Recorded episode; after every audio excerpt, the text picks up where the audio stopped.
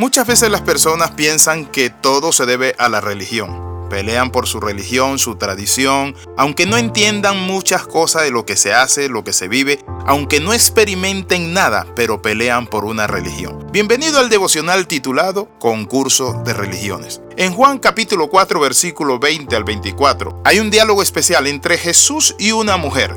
La mujer es una samaritana y ella le dice a Jesús de la siguiente manera, así que dígame, ¿por qué ustedes los judíos insisten en que en Jerusalén es el único lugar donde se debe adorar, mientras que nosotros los samaritanos afirmamos que es aquí en el monte Jericín donde adoraron nuestros antepasados? Versículo 21 Jesús le contestó, créeme querida mujer, se acerca el tiempo en que no tendrá importancia si se adora al Padre en este monte o en Jerusalén. Y luego Jesús concluye diciéndole algo importante, pero se acerca el tiempo. De hecho, ya ha llegado cuando los verdaderos adoradores adorarán al Padre en espíritu y en verdad. El Padre, claro, busca personas que lo adoren de esa manera. Entonces, ¿qué podemos ver? Que muchas veces nosotros competimos en cuanto a religión. Esta mujer llega a Jesús y comienza a decirle, mira Jesús, lo que pasa es que ustedes dicen que hay que adorar en Jerusalén, nosotros aquí en el monte Jericín, y muchas veces nosotros vivimos así. Por muchos años yo tuve una religión, no una relación. Simplemente seguía tradiciones, algunas paganas, algunas cosas que no entendía, pero yo decía, tengo mi religión. Jesús lo que le está diciendo esta mujer, tú no vas a tener más religión,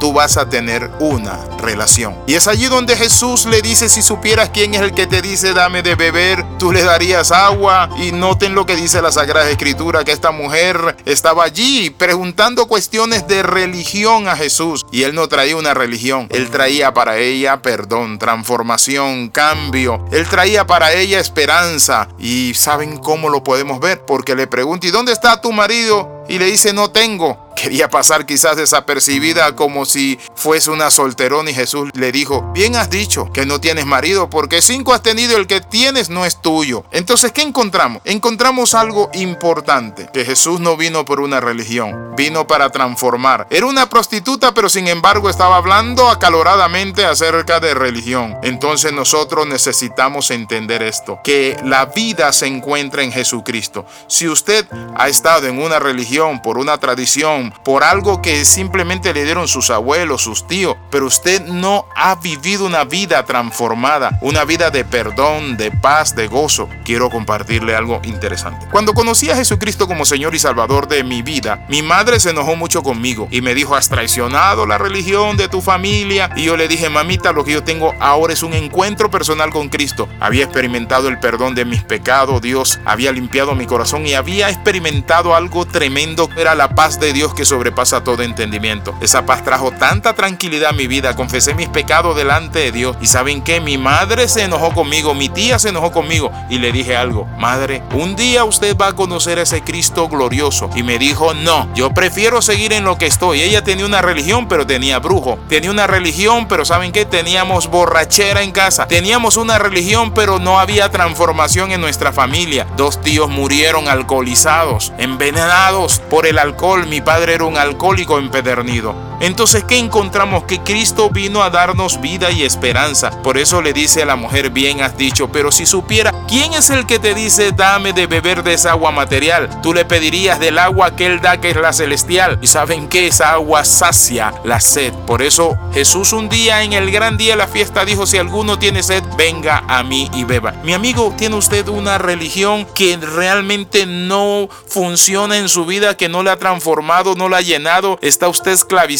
por el alcohol, las drogas, está viviendo una vida vacía, con dolor, con tristeza y con tantas cosas, es necesario que usted y yo nos acerquemos a Cristo. Él es la fuente de agua viva. Él es el que cambia y transforma nuestra vida. Entonces hoy podemos concluir este devocional diciendo lo siguiente. Este es el momento para que usted le abra su corazón a Cristo y le diga, Señor Padre Santo, ya sea en este monte o en este lugar o en Jerusalén o en Samaria, donde sea, Señor, los verdaderos adoradores adorarán al Padre en espíritu y en verdad.